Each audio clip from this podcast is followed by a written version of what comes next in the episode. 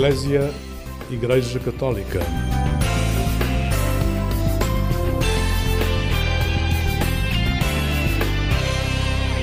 Olá, uma boa noite. É o programa Eclésia que escuta na Antena 1. Fique desse lado no silêncio da noite para meia hora de boa conversa asseguro eu. Esta noite, o padre Nuno Branco, jesuíta, recém-chegado da República Dominicana, aceitou vir conversar sobre esta igreja sul-americana, onde rezou e avançou um pouco mais no desejo de desejar ser companheiro de Jesus. Boa noite, Padre Nuno Branco. Obrigada por estar conosco. Boa noite, Lígia. Muito obrigado. Um, a República Dominicana é este país sul-americano onde esteve e onde viveu a terceira provação, que é propriamente a última fase de formação dos jesuítas. Um, teve a ocasião de, nesta experiência de cerca de seis meses, escrever a sua autobiografia. É algo a que os jesuítas são convidados uhum. nesta, neste tempo de formação. Um, Trata-se de alguma forma de uma proposta de mergulhar um pouco mais na sua realidade, ver como é que Deus se foi revelando na sua vida. E era a esse ponto que eu queria chegar. Onde é que Deus se foi revelando na sua vida, Padre Nuno? Uhum. É, é uma pergunta difícil e complicada, mas é, é boa e, e temos-la que a fazer em algum momento. Uh, esta experiência na República Dominicana uh, fecha assim uma etapa da formação, a uh, terceira aprovação, como lhe chamamos, mas também Santo Inácio chamava-lhe a Escola do Coração. E porquê? Que é uma escola no sentido não teórico, mas de fazer experiência e exercitar-se numa uh, devoção, que a palavra também ele utilizava, que era de procurar e encontrar Deus em todas as coisas. Uma expressão muito inaciana também, é, ver é assim Deus um todas as coisas. clássico, uh, uma expressão muito inaciana. De Santo Inácio. Ora, para procurar e encontrar Deus em todas as coisas, não só na oração, mas também na ação e na vida diária e cotidiana, é preciso também fazer uma experiência não teórica de encontrá-lo e reconhecê-lo na nossa história e daí a autobiografia. E foi difícil encontrar esses momentos? Uh, quando lhe damos tempo, e houve aqui tempo uh, suficiente e também em registro mais parado e de oração, conseguimos encontrar Deus na nossa história. Já não é uma presença teórica, mas é muito concreta, uh, pontualizada por situações muito concretas e, mas sobretudo, mais do que momentos e ocasiões, é ver como Deus esteve connosco ao longo da vida. Não que ela tivesse corrido sempre de feição e bem, mas uh, há. Portanto, a autobiografia não é uma história minha, mas a história de uma relação com Deus e com outros e, e ver por onde é que, como é que essa relação foi ganhando forma e o facto de se distanciar para, para uma geografia que é diferente do seu cotidiano normal ajuda a encontrar também esses momentos que na sua vida ordinária, digamos assim, não, não é. identificaria como momentos de Deus? Sim, é verdade. A determinada altura, quando nos propuseram este exercício da autobiografia e sendo a escola do coração, Uh, o coração no sentido de centro da nossa vida, a partir de onde olhamos para a vida e com que lente nos posicionamos diante da vida, não é? Não apenas de um ponto de vista emocional. Claro, ou seja, o coração não é só do ponto de vista emotivo, mas mais o centro, aquilo que gera unidade entre nós, não é? Uh, ora, se nós não paramos e se nós não encontramos lugares uh, favoráveis a rever uma história, o nosso centro vai procurar outros centros, não é? Se, pode ser o campo do emotivo, e então recordamos a vida e a história a partir da emotividade, uhum. ou então de um lugar muito espontâneo, não é? Como não há tempo, recorda a vida de uma forma muito espontânea, não é? Eh, muito epidérmica. Muito imediata. Muito imediata. Ou então eh, a partir da razão e de querer ordenar tudo e querer perceber tudo. Portanto, eh, o facto de sairmos do nosso país, o facto de estarmos não no lugar que nos é habitual, favorece que ponhamos o olhar no centro, ou seja, no coração. E se pudéssemos ir a essas imagens onde Deus cruza a sua vida, ou como forma de pergunta, ou como uhum. forma de companhia, se calhar ainda não como uma relação, uhum, que uhum. imagem é essa que lhe vem primeiro na sua autobiografia? a imagem de Deus. São tantas e todas assim de maneira muito desordenada. Ainda difusa. Uh, uh, ou seja, eu diria, assim, para ir diretamente à resposta, para mim Deus é um grande mistério. Era na altura, Não, ainda é hoje. continua a ser, continua a ser. Uh, mas eu, eu lido bastante bem com isto, não é? Que Deus é um mistério significa que Deus é improvável, é imprevisível, não se deixa domesticar, embora muito presente. Há uma relação assim forte com Ele, de, de companhia, de, de o reconhecer uh, uh, na presença de vida de tanta gente, tantas pessoas. Mas assim a palavra que me sobressai é que Deus é um mistério. E é engraçado um É. padre assumir que para si Deus ainda é um mistério. Mas eu acho que não, nunca vai deixar de o ser.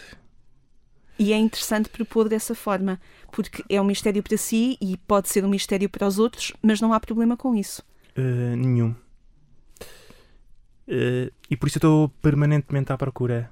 Há uma relação, e eu acho que procurar já é uma forma de relação.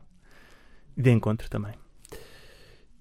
Mas também há encontros muito, muito bonitos e que os houve na República Dominicana. Tivemos uma experiência muito forte que guardo com muito com muita alegria e muito contentamento, que foi os exercícios espirituais de 30 dias. E aí, de facto, aí de facto, também como em outros momentos da, da, da minha vida, não ter dúvida absoluta de que foi feito o encontro com Deus.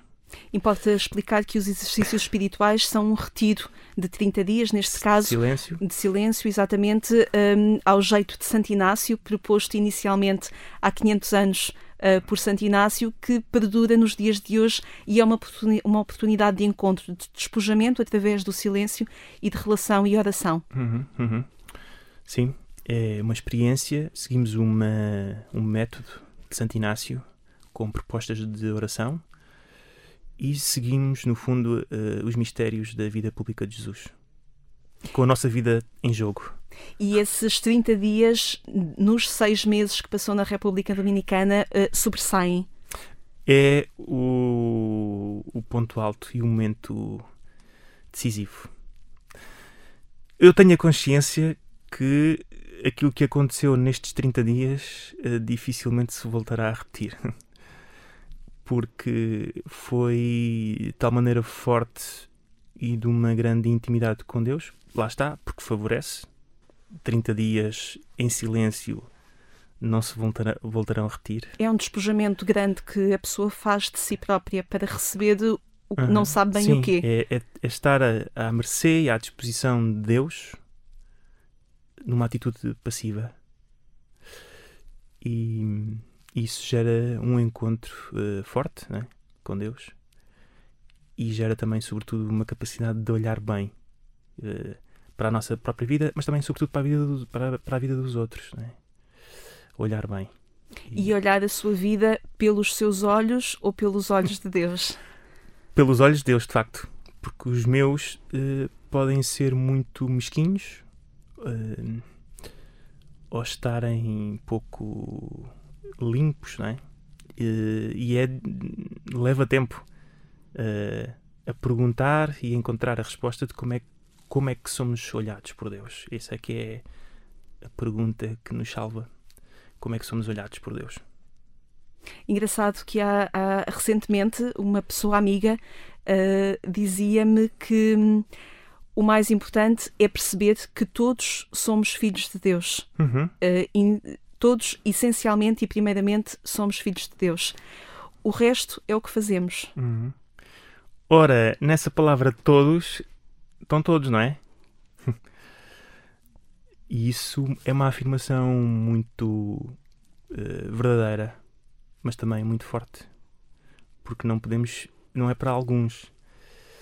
Ehm, e também é o que nós dizemos quando celebramos a Eucaristia em memória de Cristo, para todos. É?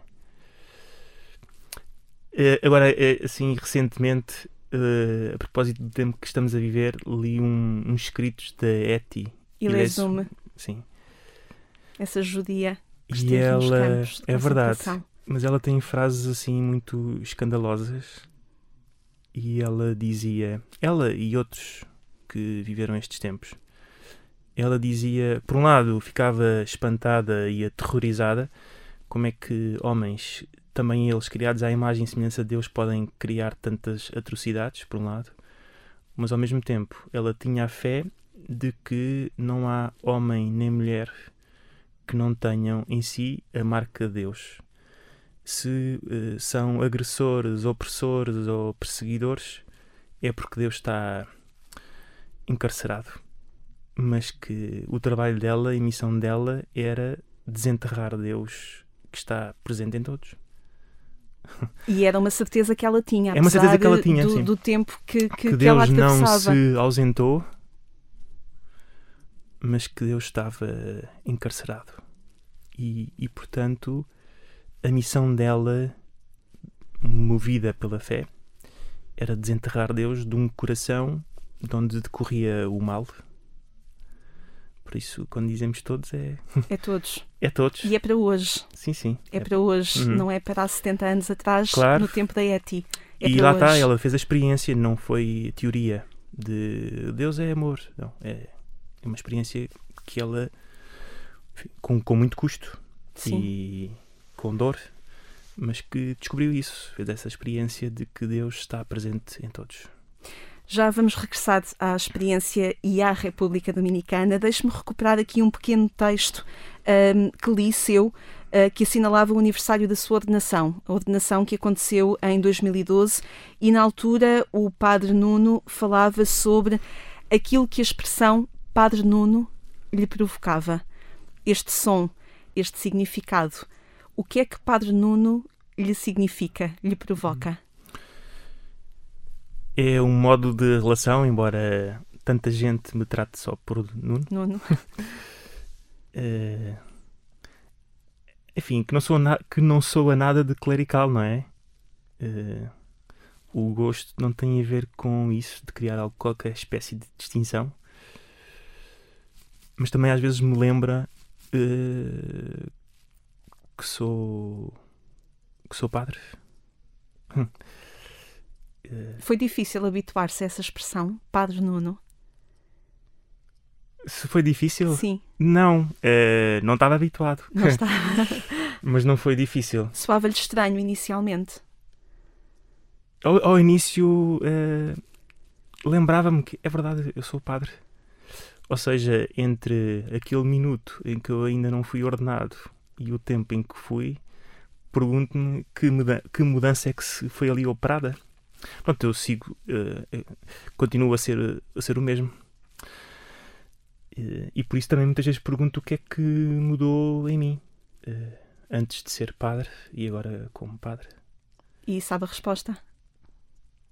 Não sei exatamente, mas, mas vejo à minha volta, e lá está, eu acho que também são os outros que nos devolvem, pelo que veem, pelo que dizem, a mudança que se terá operado ou que se continua a ser operada em mim, enfim, em todos. E, esses 30 dias de silêncio que passou na República Dominicana ajudaram-no a perceber a, que ressonância tem a expressão Padre Nuno? Sim.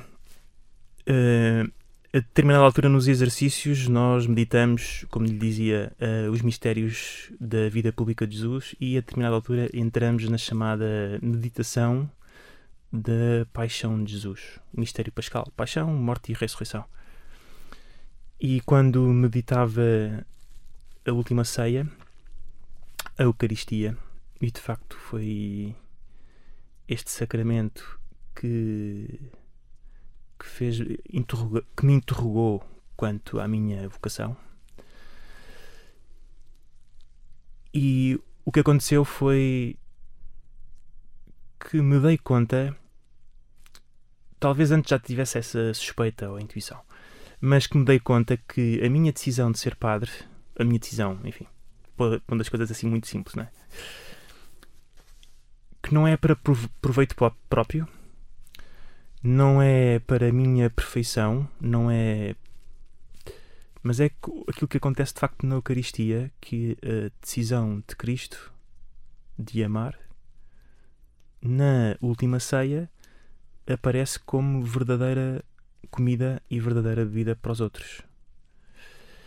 E por isso, a mim, uh, o ser padre é isto: é esta, as decisões que eu tome, uh, as eleições que faça, seja para seja alimento para outro. E isso para si joga-se no plano da exigência ou da humildade? Pode ser as duas, não é? É uma humildade exigente.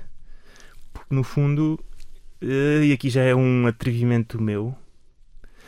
Uh, ser padre é poder, mas isso não é só não é só a, a, a, a nossa qual, vocação, é em sim, qualquer em vocação. qualquer ser humano, digamos, não é?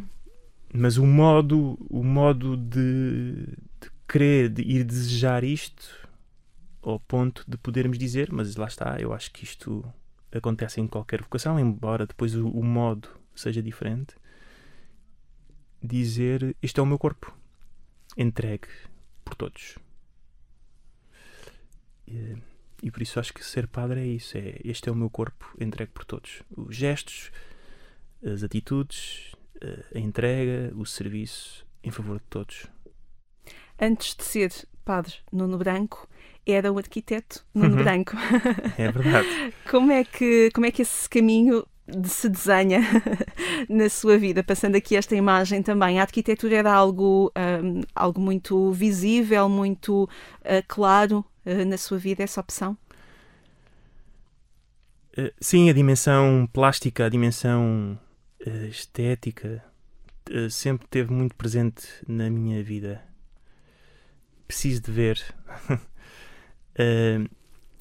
e de facto o curso de arquitetura foi um tempo, por um lado, gozoso, mas por outro também exigente do, do trabalho que gera. Mas acho que esta dimensão da criação, de criar, de projetar, é para mim muito característico, mesmo que agora não pratique. esta dimensão. Não pratica a arquitetura, mas pratico. o desenho sim, não, já não lá iremos. Não pratico, mas acho que é, é, que é isto, que é quase prolongar a, a criação, ser criador, ser criativo, participar de alguma maneira. Um, mas uh, não era, não era, quer dizer, eh, era insuficiente. Não, não digo que não, não fosse por aqui uh, o caminho. Era, não, não, não chega, é insuficiente. É, é pouco. E o salto aí foi perceber que a arquitetura, o desenho, podia ser também um lugar de beleza, de, um, de uma beleza que o levava a outras, a outras dimensões, a uhum. outra interioridade, a si e aos outros. Este foi o salto, este foi o percurso? A, a leitura que eu, que eu faço é que, em geral, na relação com Deus, eu, pomos o acento muito na, na dimensão ética, não é? Uh, virtudes, obras, e é verdade, não é? O amor vê-se mais nas obras do que nas palavras. Virtudes, comportamentos, mandamentos, qualidades, bons costumes, boas práticas. É isso que nós pomos o acento em geral. E perde-se um bocadinho a dimensão estética, mesmo até na fé. E eu acho que aqui o, o salto foi. Porquê é, que, porquê é que perdemos a dimensão visual e plástica de Deus, não é? Eh, e foi aqui quase um motor ou um contributo deste meu lado da criação ou da arte, do desenho, um, ehm, gerar e proporcionar um encontro com Deus. Eu antes de ter uma vida como filho, não é? A moral é reconhecer que sou filho, reconhecer que, embora criativo, não sou criador. Ehm, esta vida ética tem que ser precedida pelo encontro com Deus.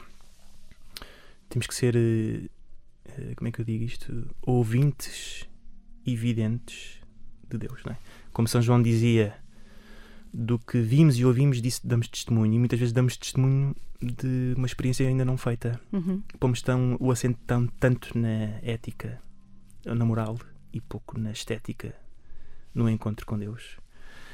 E por isso penso que por aí também o curso de arquitetura, o desenho, favoreceu, ou tem-me favorecido, a recuperar em mim e nos outros esta dimensão. Uh, quando percebeu que de alguma forma havia aí um espaço uh, onde não se fazia essa ligação entre o reconhecimento da beleza como ponte e como espaço de Deus, conseguiu perceber-se melhor? Conseguiu perceber que nesse espaço havia espaço para si? Uh, tem sido uma dimensão que eu tenho vindo a descobrir, mas eu penso que a arquitetura narra uma história. Enfim, agora estou a pensar, por exemplo, na arquitetura religiosa. Ela é transmissora de uma. Enfim, ajuda e contribui para a revelação. Não só do seu ponto de vista catequético e instrutivo, porque poderíamos entrar numa igreja e servirmos da arquitetura para uma catequese, e é possível. Sim. E, e há muito ganho nessa experiência, não é? De, quase entrarmos no mistério de Deus a partir da visão, não é? Isso por um lado, e acontece, uh, e é possível, e até é desejável, mas por outro lado, ela, ela é geradora de, do encontro. Portanto, a igreja, a comunidade ali gerada naquele espaço onde se celebra, onde há um encontro, e por isso o próprio espaço é gerador de, uh, de, uma, de uma comunhão bastante maior do que aquela que está ali presente, mas que ela serve de, de arranque. É? Precisamos do, do, do espaço, do lugar de encontro. E esses desenhos que muitas vezes faz eh, e que e que lhe serve como também como forma de expressão. Uh, o Padre Nuno, em, houve uma altura que disse que não sabia que havia descrentes que apreciavam os meus desenhos. Faz-me lembrar aquilo que já disse há instantes, que é este espaço de procura, esta procura já é um encontro, já é uma, já é uma vontade de, de buscar algo, algo até que, que não colocamos, não sabemos colocar uh, por palavras, uh, mas este, estes desenhos podem ser esse espaço um, ficou surpreendido pela ocasião que os seus desenhos podem, podem explotar? Uh, sim, fico. Fico porque, de modo geral, os meus desenhos são muito. Uh, enfim, depende também deles, mas há, há desenhos que denunciam claramente que ali há uma dimensão religiosa. seja porque uma frase, seja pelo objeto que ali é desenhado, seja por aquilo que transmite, ou por algum comentário que acrescento, são claramente desenhos. Às vezes até uma pequena citação Exato, ou a identificação da, são... da, da, passagem bíblica. Exato, que são... E o que me espanta é, é que haja uma reação, não digo de admiração, mas de... faz sentido. Para alguém que não é crente. Eh, eu há pouco tempo li um texto de um, de um jesuíta, um teólogo, que é o Karl Rahner. É muito difícil de ler. E ele tem um texto que é muito bonito, que é o sacerdote e poeta. E ele dizia que tanto um como o outro não, se, não consideram como definitivas as suas experiências, por mais iluminadoras e esclarecedoras que sejam. Portanto, o sacerdote, se quisermos, e o poeta encontram-se ali, não sei bem onde, mas encontram-se numa percepção, numa intuição que aquilo que produzem atira aquele que vê para uma dimensão bastante maior. Que uns podem chamar de transcendência, outros podem chamar eh, mistério, outros conseguem lhe chamar Deus. Mas eu tenho visto uh, desenhos feitos por pessoas não crentes e eu digo, tomara eu ter feito este desenho, porque uh, porque diz muito mais do que aquele desenho está a dizer. E a pessoa tem essa noção. Mas. Mesmo não tendo, muitas vezes. Mesmo, mesmo não, não tendo, ou mesmo não, não sendo. intelectualmente claro. Sim. Mas há, há desenhos feitos por pessoas que eu conheço, que não são crentes. E eu digo, eu gostava de assinar por baixo este, este desenho. Diz o padre Nuno em determinada altura que estamos todos a caminho. Uhum. E é verdade. Mas eu, eu acho que há aqui uma suspeita grande à volta da figura do artista. Eh, acho que lhe podíamos dar mais voz porque são pessoas com uma intuição muito grande eh, que captam pela sua sensibilidade eh, uma realidade que a nós às vezes nos escapa e depois têm uma capacidade invejável de o transmitir e testemunhar e nesse testemunho, nessa transmissão, gerar aquilo que experimentaram ou viveram. Portanto, as artes, a pintura, o desenho, a música, o teatro, o cinema, a literatura, põem o leitor, o ouvinte e a audiência numa situação de espanto, não é? Quantas vezes não aconteceu já que assistindo a um espetáculo, a um concerto ou a leitura de um- romance, eh, enfim, agora vou dizer, mas pode ser mais religioso. A experiência pode ser mais religiosa. E se calhar todos nós temos seja, memórias disso. Havia um monge que era o Thomas Merton que ele dizia que uma obra religiosa não é necessariamente piedosa. Eh, Ou seja, uma obra não piedosa pode gerar uma experiência religiosa. Também pode. E até pode gerar mais do que. Portanto, o que faz de uma obra religiosa não é forçosamente o seu perfil sagrado eh, ou explicitamente sagrado, mas o modo como ali é abordado um tema transversal a todos nós, à humanidade, um tema antropológico, mas também um tema que é que transcende tudo isto. E nesses momentos até reconhecemos que o Espírito Santo sopra em todo lado. Sobra que- como quer e como, como quer e onde quer. E pode também superar neste close cover de Wim Mertens que o Padre Nuno Branco nos quis propor. Conversamos esta noite com o Padre Nuno Branco, precisamente jesuíta, e foi ele que nos eh, quis propor algumas escolhas musicais. A primeira é esta, Close Cover, que vamos ouvir agora.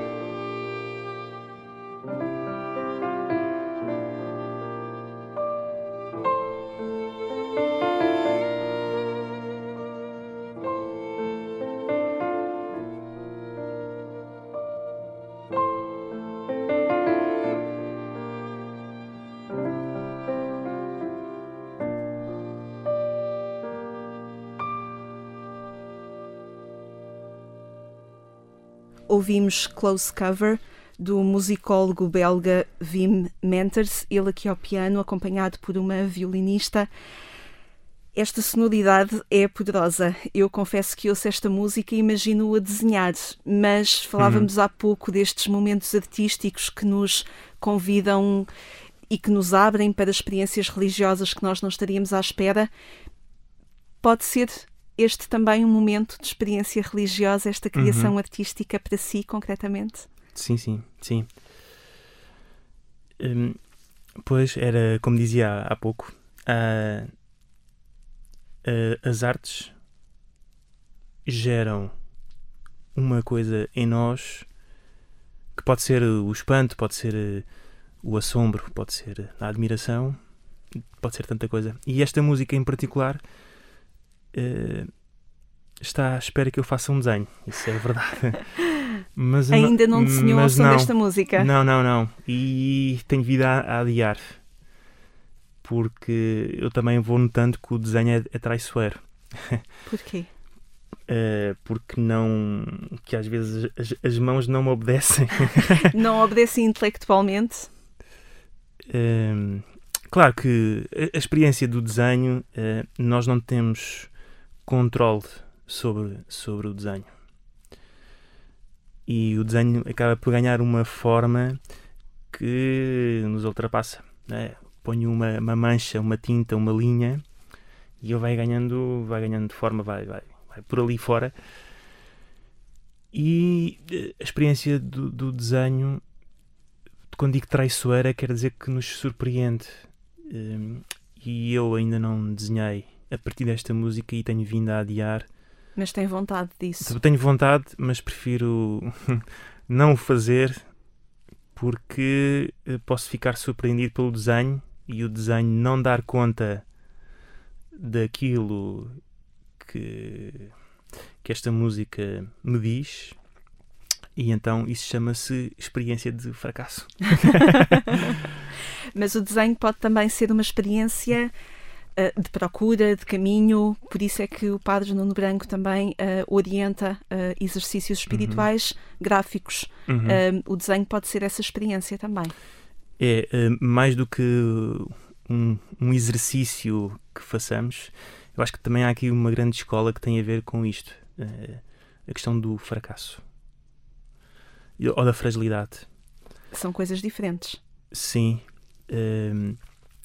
Ora, o desenho é expressão precisamente de uma procura. E muita gente, muitas pessoas, hum, por vezes preferem não dedicar tempo ao desenho porque têm medo de errar.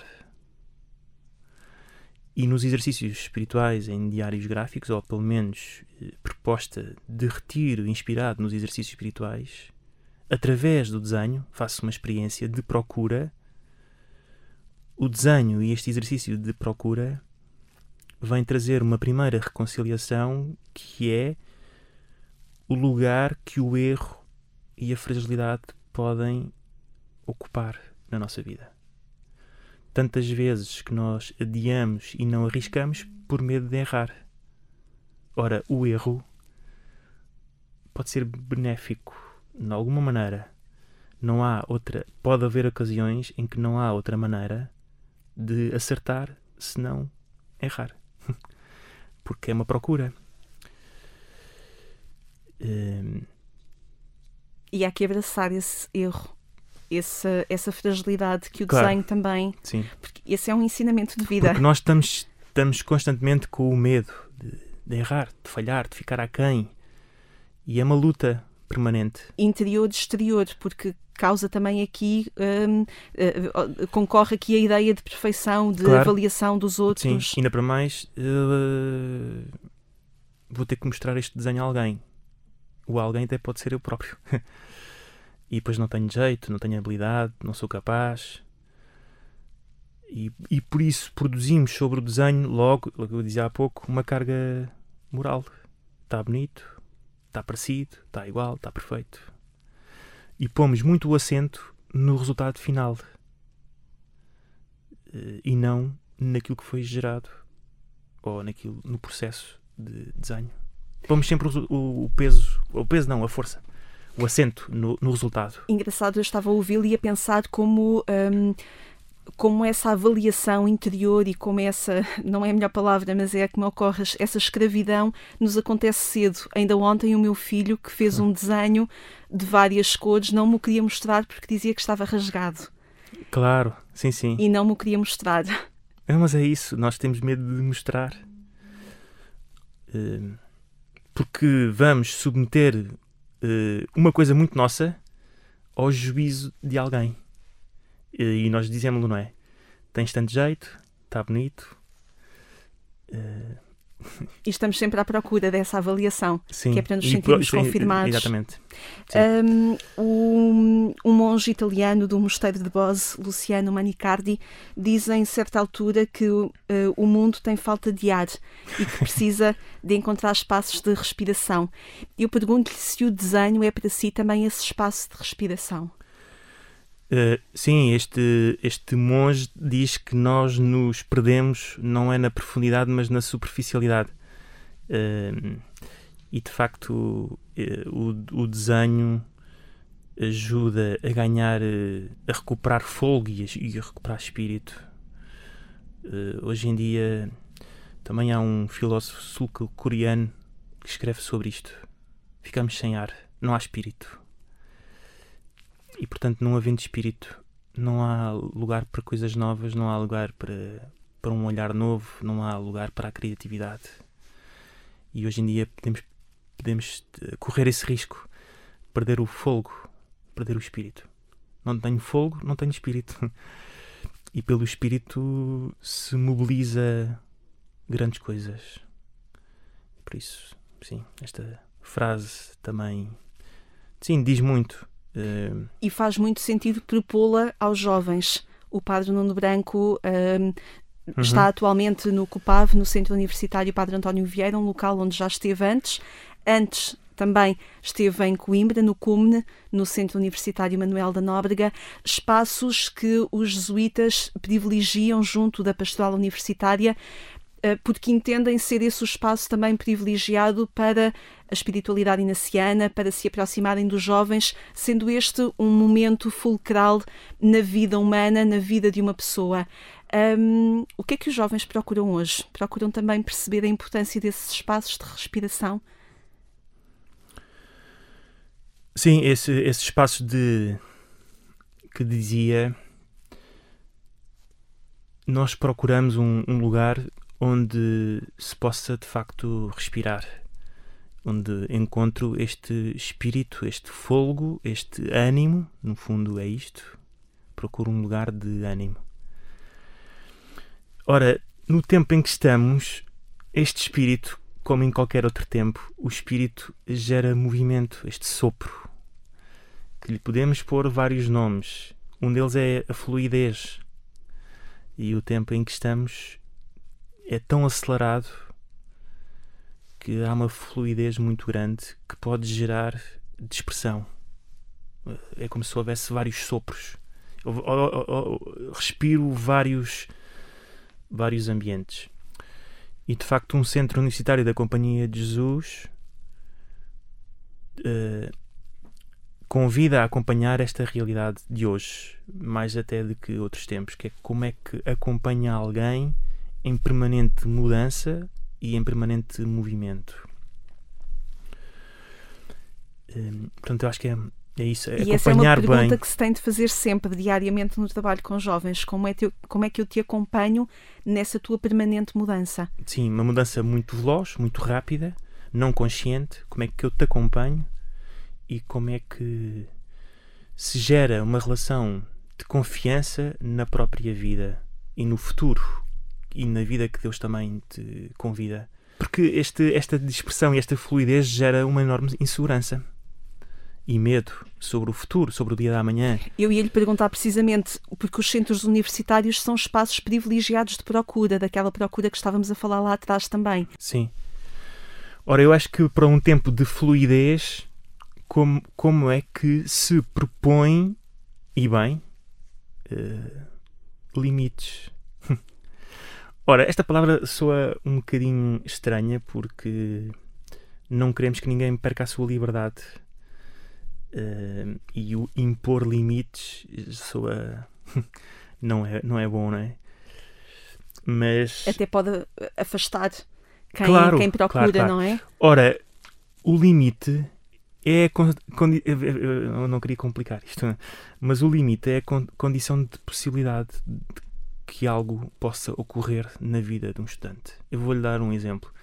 Eu tive um professor de teologia e que ele tem esta frase que eu acho que pode responder.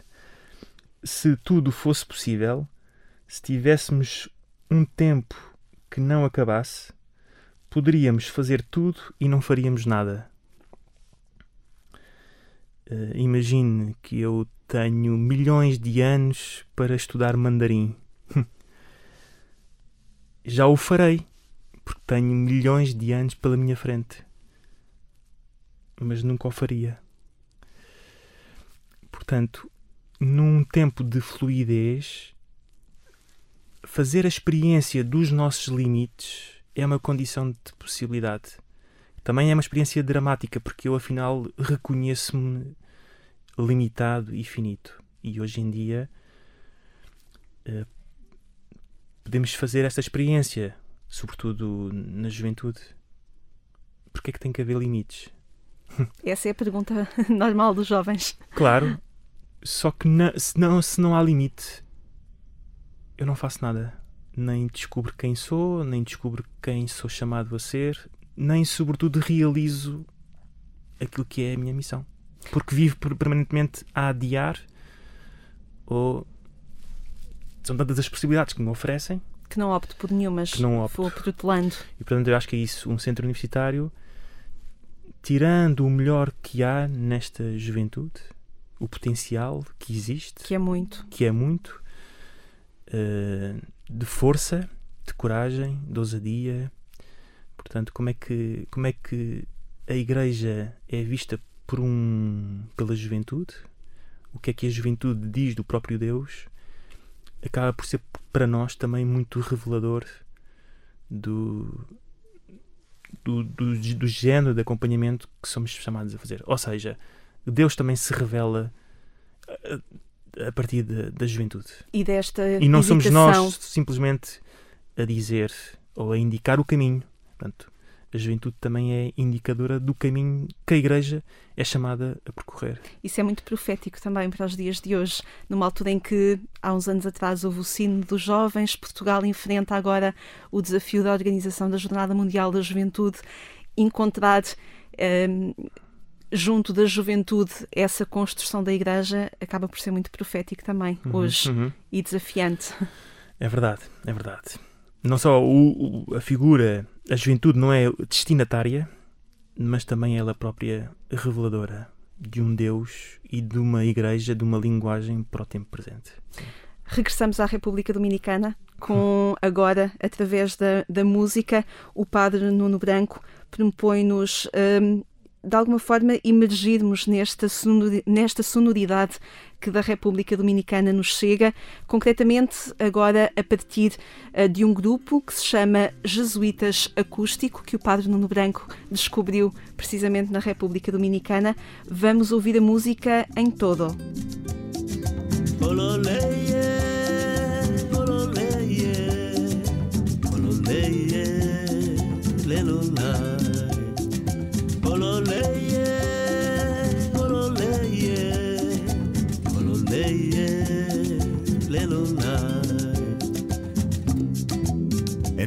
Contemplarte, porque en todo alientas, interior y última energía donde todo consiste, donde todo consiste. En todo descubrirte, perforando la cáscara, bella o destrozada, de todo lo que vive, de todo lo que vive.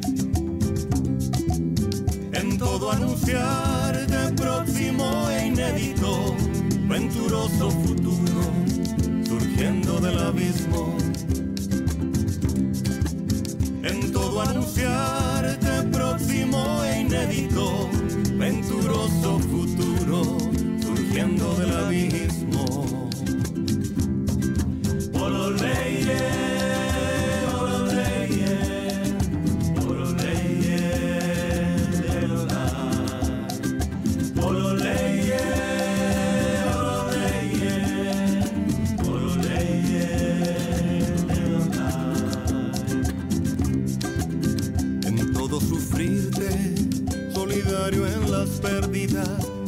Asustan a toda criatura horadando tu costado, horadando tu costado. En todo amarte, Dios íntimo y universal, en el abrazo que enternece y en la comunión cósmica, en la comunión cósmica. En todo servirte, elaborando la convergencia en ti, cierta e imposible, de todo lo que existe. En todo servirte, elaborando la convergencia en ti, cierta e imposible, de todo lo que existe.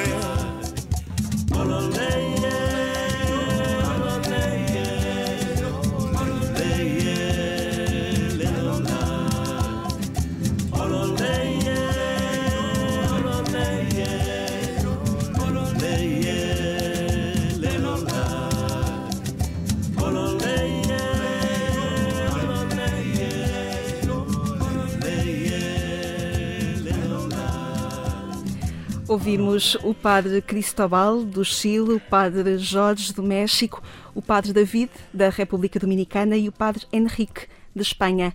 Esta música em todo. Se nós virmos esta música nas redes sociais, no YouTube, encontramos aqui uma sonoridade, uma, as imagens quentes, cores quentes, pessoas sorridentes. Um, e escreve o padre Nuno, pessoas simples, grandiosamente genuínas. É desta forma que se coloca novamente a ouvir esta música na República Dominicana. Eh, eu ouvi esta música lá, eh, na República Dominicana, e, e quando eu ouço, pronto, o meu coração vai para lá. Vai lá, claro. vai lá parar. E, e quando vai lá parar, experimenta vários sentimentos. A primeira é uma certa inveja disto tudo, que é esta alegria genuína eh, e muito, muito simples. E eu acho que não, não sou isto, e por isso sempre que ouço digo: caramba, eh, qual é que é o, o segredo de, disto tudo? E depois é um desejo de voltar lá. E eu não sei, não sei muito bem onde, aonde é que vou pôr. eh, Onde é que, o que Onde é que faço? consegue encaixar a República este- Dominica- Dominicana novamente na sua vida? O Não que é que, sei, o que, é que não sei. encontrou lá? O que é que viveu lá, Padre Nuno? Que pessoas é que conheceu? Portanto, sim, experiências muito fortes de, de encontro com as pessoas e, sobretudo, com a encontro com a, a miséria e com a, e com a fragilidade humana. Eh, e esta gente é alegre e feliz. E eu não sei a razão. Saí de lá sem saber. Também não perguntei. Mas trouxe essa Eh, pergunta. Vim com esta pergunta: Porquê é que eles são felizes? Eh, De onde é que vem a sua alegria? Ou a esperança? Eh, Acho que a alegria tem a ver com a esperança.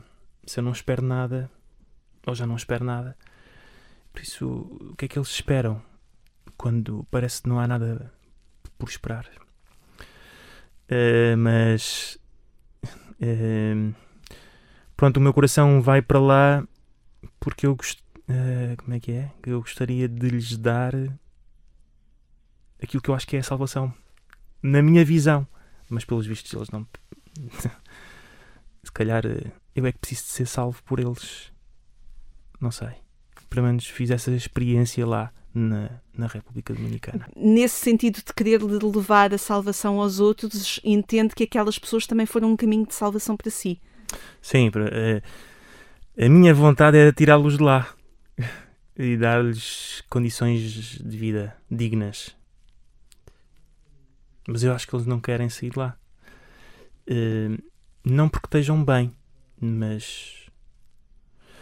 hum, Mas porque há ali qualquer coisa que os mantém cheios de esperança, cheios de alegria. Eh, e por isso, julgando eu que iria salvá-los, eh, são eles que, sem o saberem, porque eu também não lhes disse, que me geraram qualquer coisa de, de novo. E tem pena de não lhes ter dito ou acha que não era necessário? Eu posso, se calhar, descrever uma vez numa favela, às quatro e meia da manhã, fomos cantar eh, músicas de Natal. Ora, o ambiente na favela, às quatro e meia, é do mais eh, indescritível que pode haver. Eh, casas assim destruídas, eh, um ambiente completamente desfavorável mas eu via um contentamento e uma felicidade nas pessoas a cantar músicas de Natal que eu pensei, bem, eu tenho que mudar aqui o meu paradigma de Natal porque, pode, se eu ponho o Natal na- nas condições desejáveis e aguardadas e merecidas esta, esta, estas pessoas acabaram agora de, de revelar uma coisa completamente nova. Não lhes disse, mas eu acho que a minha alegria naquele momento, ou o espanto, ou o agradecimento, alguma coisa lhes terá sido passada e dita, embora não lhes tivesse dito assim de maneira muito óbvia que acabaram de dar um, um murro no estômago. Temos muito a aprender nesta Igreja Ocidental com esta Igreja Sul-Americana que o Padre Nuno Branco foi, eh, foi viver, foi descobrir, foi construir. Temos muito a descobrir com esta Igreja de onde veio o Papa Francisco. Uh, sim, temos, embora ainda não saiba de que modo, o, o, o que é, o- em que medida podemos aprender, mas eu acho que o nosso, pomos em geral o acento na eficácia, na eficiência, na produção, às vezes até na instrumentalização e pouco no que somos. Não é? Eh, pomos o acento no fazer, no produzir, no executar, mas pouco no que somos. Eh, e talvez ali se encontre muito, muito isso. Eh, a primazia do, do quem somos sobre o que fazemos. E, sobretudo, uma experiência muito grande de, de providência ali, né? Nós aqui, como não nos falta praticamente nada, às tantas po- podemos correr o risco de ter aqui um, um Deus ao nosso dispor e corremos o risco de não o vermos como nosso Salvador, mas simplesmente também a vida corre de feição, não, não há problemas nenhums, não passamos por dificuldades. Eh, As dificuldades isso- são-nos não. trazidas por mediadores e, portanto, não nos afetam propriamente a nós, não é? Sim, sim, sim, sim, E- sim. E podemos nos tornar eh, independentes, não é? Ou seja, autónomos. Depois desta experiência na República Dominicana, destes seis meses, que é mais do que uma experiência, mas é uma experiência na sua vida, ah, o, que é que, o que é que leva para os últimos votos? Que é aquele próximo passo na formação e no ser companheiro de Jesus. Eh, então, esta terceira aprovação, ou Escola do Coração, termina uma formação longa e podíamos pensar então que agora já estou formado. Eh, mas eu acho que eh, que isto agora nos coloca num patamar de, isto não é brincar com as palavras ou não é jogo de palavras, mas é conformar-nos com Cristo. Termina a formação, mas a conformação com Cristo tem que ser para sempre, não é? Conformar-nos, ou seja, que a nossa forma seja a forma de Cristo. Isto é que é a formação, não é? Eh, até agora fiz a promessa de. Fazemos a promessa por, pelos votos de entrar na companhia e vamos sendo companheiros de, Jesus, vamos sendo. E por isso também agora manifesto este desejo de incorporar-me definitivamente na companhia de Jesus, ser companheiro, mas toca à companhia de Jesus dizer se me quer como, como companheiro.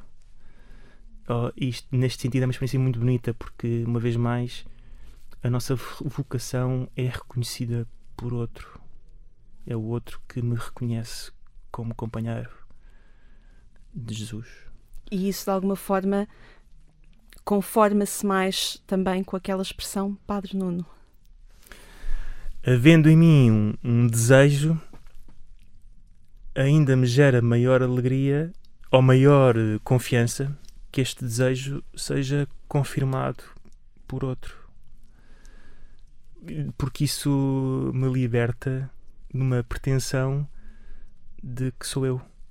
É, é outro que não é tanto reconhecer a validade ou qualidade em mim, uma capacidade, mas é, é o outro que dá a missão e isto liberta-nos de tanta.